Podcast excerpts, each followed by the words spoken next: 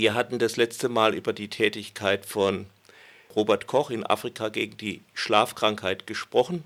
Auch da schon thematisiert die fehlende rechtliche Situation für die Betroffenen, die Patienten oder Versuchspersonen. Wie ging das nun weiter in den, vor allen Dingen in den westafrikanischen Kolonien Kamerun, Togo?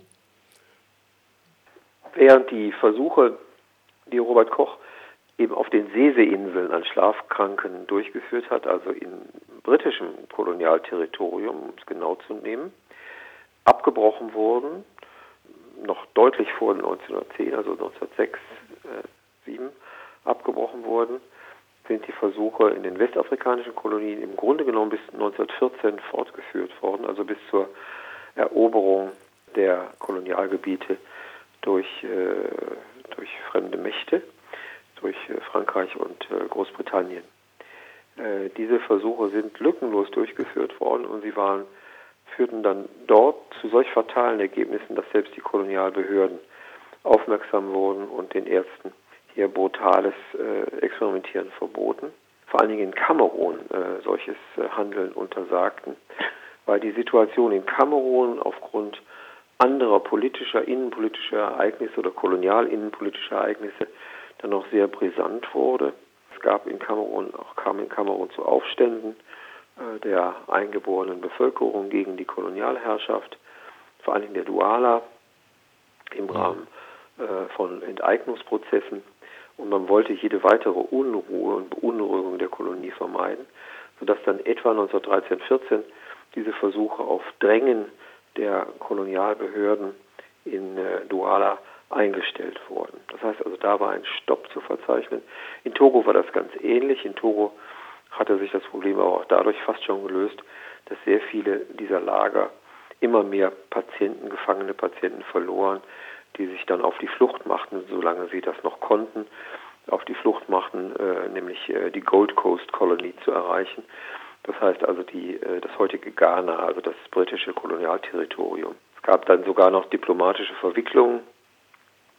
Die deutsche Kolonialmachtverwaltung äh, in Togo hat die britische in Gold Coast äh, aufgefordert, die flüchtigen Schlafkrankheitspatienten dann doch bitte zurückzuschicken nach Togo. Da haben sich die Briten aber geweigert, das zu tun, äh, mit dem Argument, dass sei, es sei nicht üblich, Patienten zu ihrer Therapie äh, gegen ihren eigenen Willen festzuhalten in Lagern. Und so werde man auch mit den Flüchtlingen aus Togo verfahren.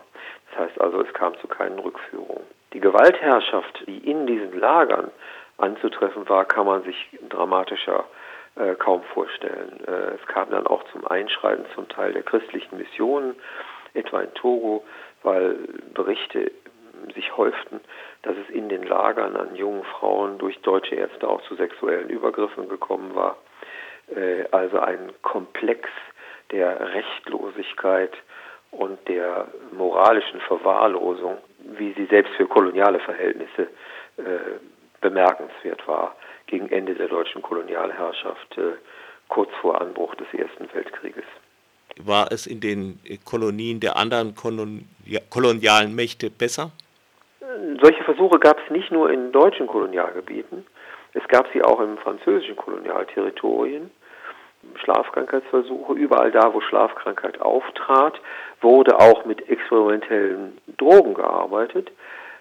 Unter Zwang, unter ähnlichem Zwang wie in, in deutschen Kolonien, allerdings nur in französischen Territorien und in belgischen Territorien, während im britischen Kolonialreich solche, zumindest solche äh, Zwangsversuche mit Schlafkrankheitspatienten bis jetzt nicht nachzu, nachzuvollziehen sind. Das heißt, da gab es schon eklatante Unterschiede.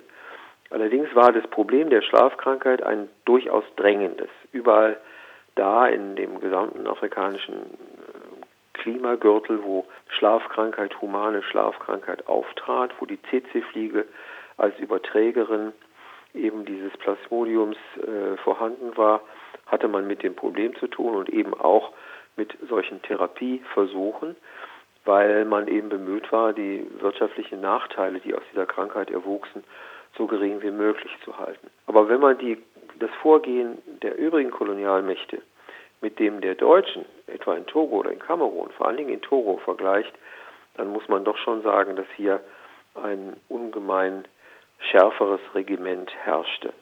Mal ganz abgesehen davon, dass die Schlafkrankheitsexperimente nicht die einzigen Kolonialexperimente waren, über die zu berichten wäre.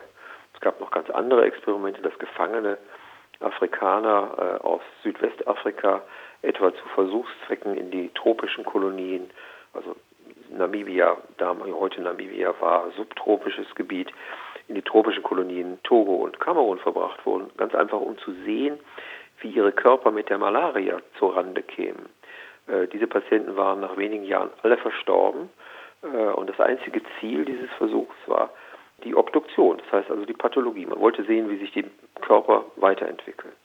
Robert Koch selbst hat, und darauf wird viel zu wenig hingewiesen, nicht in Afrika, aber dann doch in Deutsch, in Deutsch-Neuguinea, in Kaiser Wilhelmsland, Versuche durchgeführt an der eingeborenen Bevölkerung im Rahmen von Malaria-Experimenten und hat dabei als Vergleichs-, als Referenzgruppe chinesische Kontraktarbeiter hinzugezogen.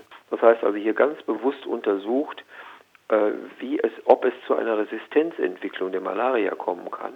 Auch Experimente, die heute vor keiner äh, Ethikkommission mehr standhalten würden äh, und auch unter den damaligen Gesichtspunkten preußischen, des preußischen Regulativs nicht hätten stattfinden dürfen. aber das war so gerade in, der, in dem Grenzbereich um 1900, dass diese Experimente in Neuguinea stattfanden während alle anderen Experimente zumindest für Ärzte, die die preußische Gesetzeslage kannten, so im Kaiserreich niemals hätten durchgeführt werden können.